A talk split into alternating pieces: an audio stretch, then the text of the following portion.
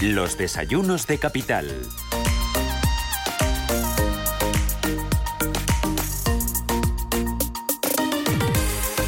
6 minutos de la mañana. Esto es Radio Intereconomía, Capital Intereconomía. Y hoy ponemos el foco en el gas. En pleno debate sobre la subida de los precios energéticos, del encarecimiento de la luz, hay preocupación entre las empresas del sector por la posible creación del Fondo Nacional para la Sostenibilidad del Sistema Eléctrico, que se está tramitando actualmente en el Congreso. Esa es la situación y es un fondo, Susana, que, al que van a contribuir las empresas energéticas que, como venimos contando desde esta mañana, ya lo contamos ayer, que ayer con uh, fuerza en bolsa por este y por otros motivos. Si nos visita bien este espacio, en estos desayunos capital, Sedigas, la Asociación Española del Gas, que es la asociación que reúne, que engloba a las empresas del sector gasista español. Su presidente es don Alfonso Batalla. Señor Batalla, ¿qué tal? Bienvenido, muy buenos, muy buenos días. Eh, este fondo, para los que no tenemos mucha idea de energía, ¿qué es exactamente? Mira, el fondo básicamente se trata de un mecanismo para trasladar los costes de las renovables del pasado, de las renovables eléctricas del pasado, al resto de vectores energéticos. Es un fondo que pretende trasladar lo que son esos costes del sistema que corresponde a las renovables que se instalaron en los años anteriores al resto de vectores energéticos. Mm, ¿Y a ustedes qué les parece este fondo? A ver, nosotros como asociación creemos que cualquier iniciativa encaminada a la descarbonización ha de ser bienvenida. Por descontado, como sector, como asociación, estamos plenamente comprometidos con esa descarbonización y esa transición energética. No obstante, con este fondo tenemos nuestras dudas porque vemos que es más de pasado que pensando en el futuro. Mm, ¿cómo les afectaría a ustedes? ¿Cómo afectaría al sector energético? ¿Cómo afectaría al mercado en general, a las empresas gasistas y cómo nos afectaría a nosotros, los consumidores? ¿Cuál es un poco la intención? Básicamente el fondo lo que pretende es los costes de esas subvenciones, de esas primas a las renovables eléctricas del pasado, trasladarlo al gas, trasladarlo al petróleo, a los gasolinas, gasóleos, de manera que eh, sean los que tengan que financiar esos costes del, del pasado. Es un mecanismo que está previsto que tenga un periodo progresivo de cinco años y en el quinto de los años supone trasladar, en el caso concreto del gas, cerca de mil millones de euros. Mm. Por lo tanto, la perspectiva o la visión es que no es un mecanismo que permita reducir costes, sino que lo traslada a otros consumos energéticos con las implicaciones que tiene para la competitividad del tejido productivo y especialmente para los consumidores más vulnerables. Esos, mil millones que, nos contaba ahora mismo que les tocaría contribuir, ¿no? por así decirlo, a las empresas gasistas, ¿en base a qué o cuál es la justificación? ¿Qué, qué les dice el gobierno? Ustedes tienen que pagar mil millones ¿Por qué? ¿Cuál es la explicación? Básicamente la justificación que se traslada es tenemos unos costes que, están que se pagan a través de los peajes y cargos del sistema eléctrico correspondientes a las renovables eléctricas y a través de un mecanismo de subsidios cruzados, el objetivo es trasladarlo a otros consumos energéticos. Mm. ¿Y esto estaría listo? ¿Está en el Congreso ahora mismo? ¿Esto qué plazos tiene? ¿Para cuándo? Está en tramitación, es un proyecto que se inició ahora pues, hace más de un año y medio, con un anteproyecto de ley que se presentó en el Congreso en el mes de junio, que se cerró el plazo de enmiendas en el mes de septiembre, finales del mes de septiembre, y que parece que en esta semana se está reactivando para poder acelerar su tramitación. ¿Al precio de la luz afectaría de alguna forma al mercado? A ver, supone básicamente el tema de si tengo unos costes regulados y traslado una parte de esos costes regulados a otros consumos, obviamente debe implicar una reducción en el, en el precio de la electricidad pero es como si sacamos el dinero de un bolsillo eh, poniéndolo en el otro. Es decir, para el consumidor lo que es importante es el análisis de cómo nos afecta a efectos globales. Es decir, un consumidor, yo mismo, cualquiera de los consumidores que nos está oyendo, pues, tiene consumo de electricidad, consumo de gas, coge su vehículo para dar respuesta a sus necesidades de movilidad, con lo cual para tener un análisis completo de cuál es el impacto del fondo, tenemos que tener esa visión de conjunto. Este es un ejercicio que nosotros hicimos como asociación, ver cuál era el impacto sobre los consumidores industriales y ver cuál era el impacto sobre los consumidores domésticos. Mm. En el caso de los consumidores industriales suponía una pérdida de competitividad industrial. Es una medida simétrica con, otras, con la situación que tienen con sus competidores en el resto de Europa. La semana pasada la propia Alianza por la Competitividad Industrial, una, asociación que reúne a las principales asociaciones industriales, desde la química, papeleras, cementeras, refino, ponían de manifiesto lo que es la pérdida de competitividad, perdían más de 2.500 millones de euros asociados a lo que es la implementación de esta medida, y lo que es más importante, el tema de perdían competitividad con el resto de competidores europeos. Un sector industrial que es generador de riqueza y de empleo de calidad en un contexto como el actual, donde obviamente es necesario reactivar la economía.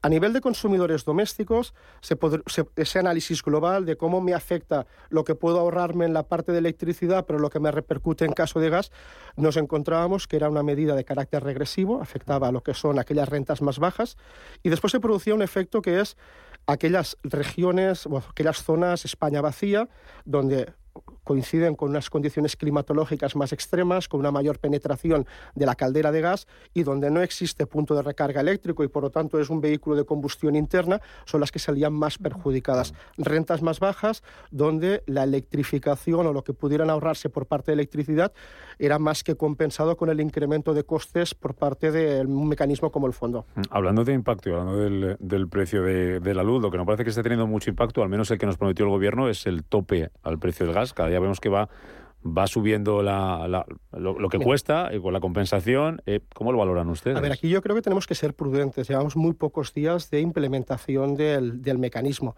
Es cierto que lo que llevamos ya de implementación se ha producido un ahorro medio del orden del 11%. Probablemente menos de lo que se esperaba en su momento.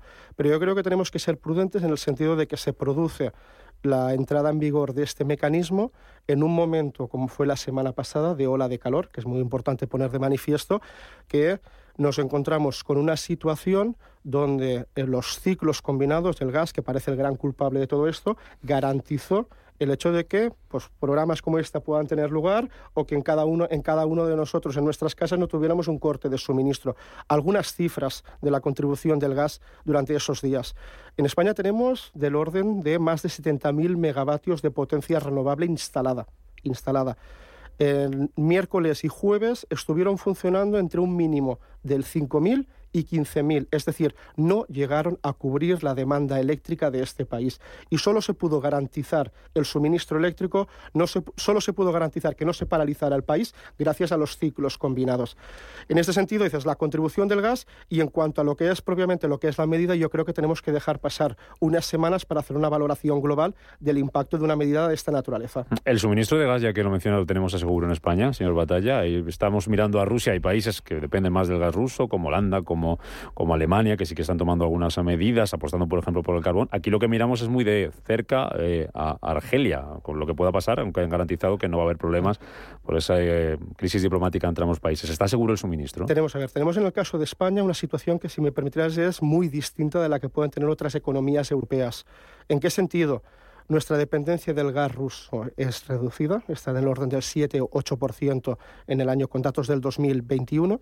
Y lo que es más importante, más allá de lo que es el peso reducido del gas ruso, en el caso español tenemos una infraestructura gasista que debemos poner en valor.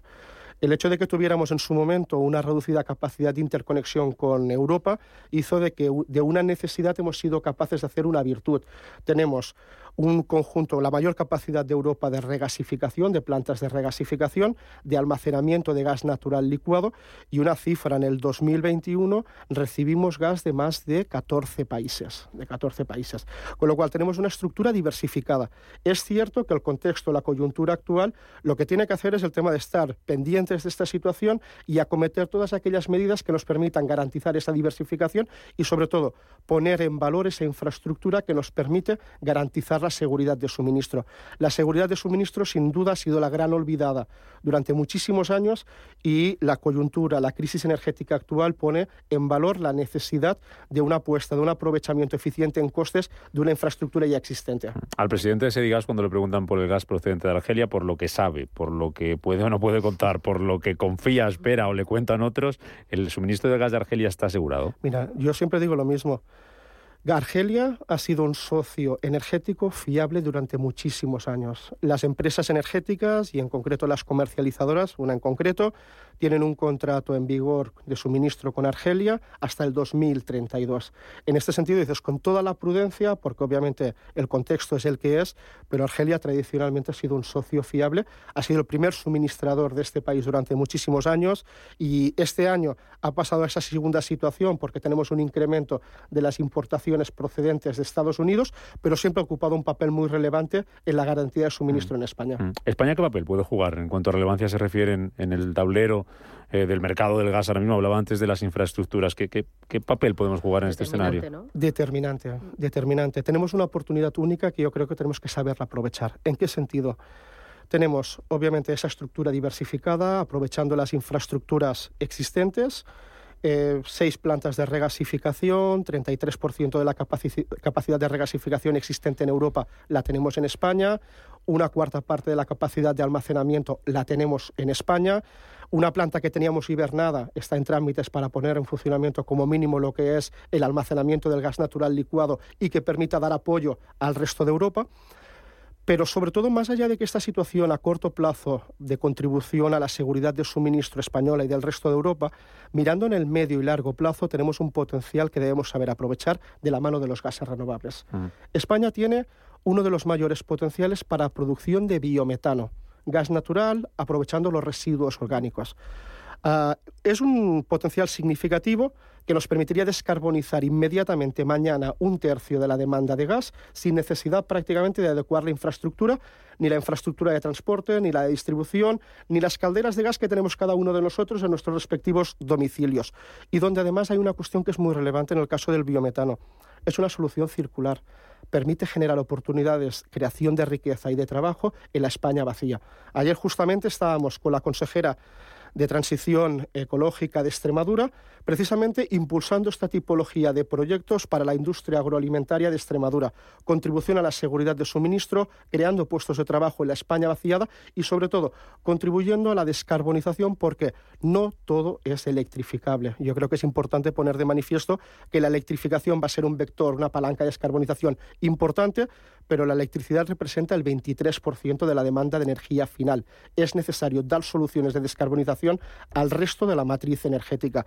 Y los gases renovables, el biometano a corto plazo y el hidrógeno verde, en particular, donde también tenemos un enorme potencial, nos deben permitir convertirnos en el hub del gas renovable en Europa. Y nos vamos a convertir en ese hub? Porque yo esto lo vengo escuchando desde hace ya mucho tiempo, pero eh, ¿qué probabilidad hay de, que eso sea una realidad? es una muy buena pregunta y yo, si me permites, yo creo que lo que ha cambiado es tenemos esas infraestructuras, tenemos ese potencial que nos falta. Nos faltan esas interconexiones, esa capacidad transfronteriza para ser capaces de hacer llegar ese gas renovable al resto de Europa. Y yo creo que la coyuntura actual ha puesto de manifiesto que es posible, de la mano de los gases renovables, apostar por la diversificación de fuentes de suministro, apostar por la descarbonización y apostar por España. Mm. Y eso lo veremos porque la propia Comisión Europea lo pone de manifiesto. Pone de manifiesto que España tiene ese potencial, que España tiene que apostar por el biometano, se han duplicado los objetivos de biometano, se han duplicado los objetivos de hidrógeno y yo creo que la voluntad política en estos momentos nos hace ser optimistas en cuanto a lo que es el papel de España y la necesaria apuesta por esas interconexiones transfronterizas. La Comisión Europea que quiere que el gas y la nuclear también sean energías limpias, pero el Parlamento Europeo parece que está en contra. ¿Cómo se explica esto? Desde fuera no, no lo entendemos. El, el papel del gas, hay una cuestión, es el papel del gas es una energía de transición. Lo hemos visto estos días, vuelvo a poner de manifiesto, la contribución eh, durante esta ola de calor en la seguridad de suministro. Pero el papel del gas también nos permite el tema de abandonar otras fuentes de energía más contaminantes. La taxonomía no es un cheque en blanco.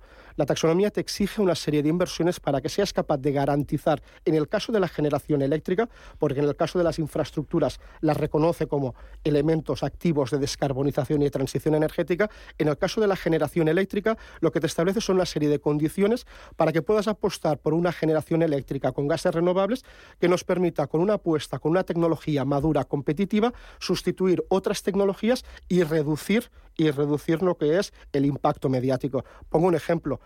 Eh, yo creo que la voluntad por parte de la Comisión Europea es que países como puede ser Polonia, que tienen una generación a base de carbón, obviamente el impacto significativo y positivo en reducción de CO2 por una apuesta por ciclos combinados eficientes, con tecnologías maduras y donde además estén preparados para el hidrógeno y para el biometano, es una, apuesta clara de descarbonización eficiente en costes. Esa apuesta por el hidrógeno que nos contaban precisamente en este programa, en nuestro H2 Intereconomía, desde días la, la semana pasada. Le hago por mi parte, si te parece, Susana, como una persona de relevancia en el sector energético, la noticia que anunciaba Pedro Sánchez esta mañana en el Congreso, esa rebaja del IVA de la luz que se va a aprobar el viernes del 10 al 5%. ¿Cómo la valora?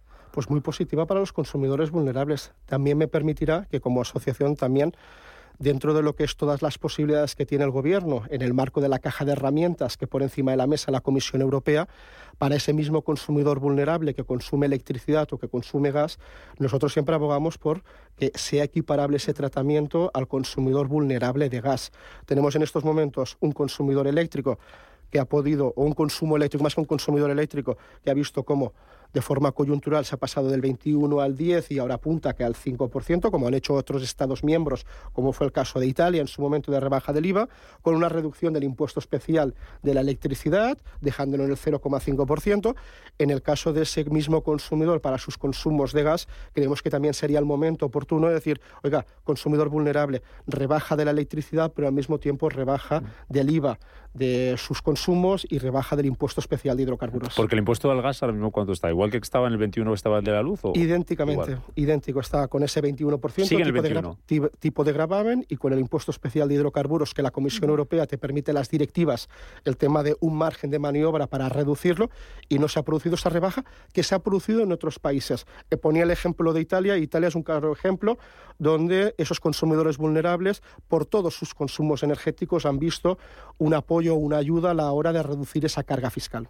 Hoy el presidente del Gobierno anunciaba esa rebaja en, eh, los impuestos a, la luz, a los consumidores, pero ayer la ministra Rivera anunciaba, sin embargo, una subida de impuestos a las eléctricas. ¿Eso el presidente de Sedigas cómo lo valora? A ver, yo creo que en estos momentos pues, me permitirán que sea prudente, en el sentido de que incluso dentro de los propios partidos socios del Gobierno ha habido posiciones distintas. En cualquier caso, cualquier reforma fiscal yo creo que se, debe realizar de forma sosegada, de forma pausada, porque obviamente tiene unos impactos, tiene una incidencia sobre lo que es la capacidad de atracción de esos fondos de inversión, de esa movilización de recursos tan necesarios de la transición energética. En cualquier caso, tendremos que estar expectantes a ver cómo se materializa ese anuncio, porque hemos oído pues, diferentes posibilidades y diferentes opciones. Menos ruido y más certidumbre. Más certidumbre. Pues un placer tenerte, tenerle aquí, eh, John Batalla, presidente de Sedigas, en los desayunos eh, de Capital Intereconomía. Todo un lujo. Muchísimas gracias. Un placer, Susana. Agradeceros la, invitación Cuando y a vuestra disposición. Esta es su casa. Un abrazo. Adiós. Chao, chao.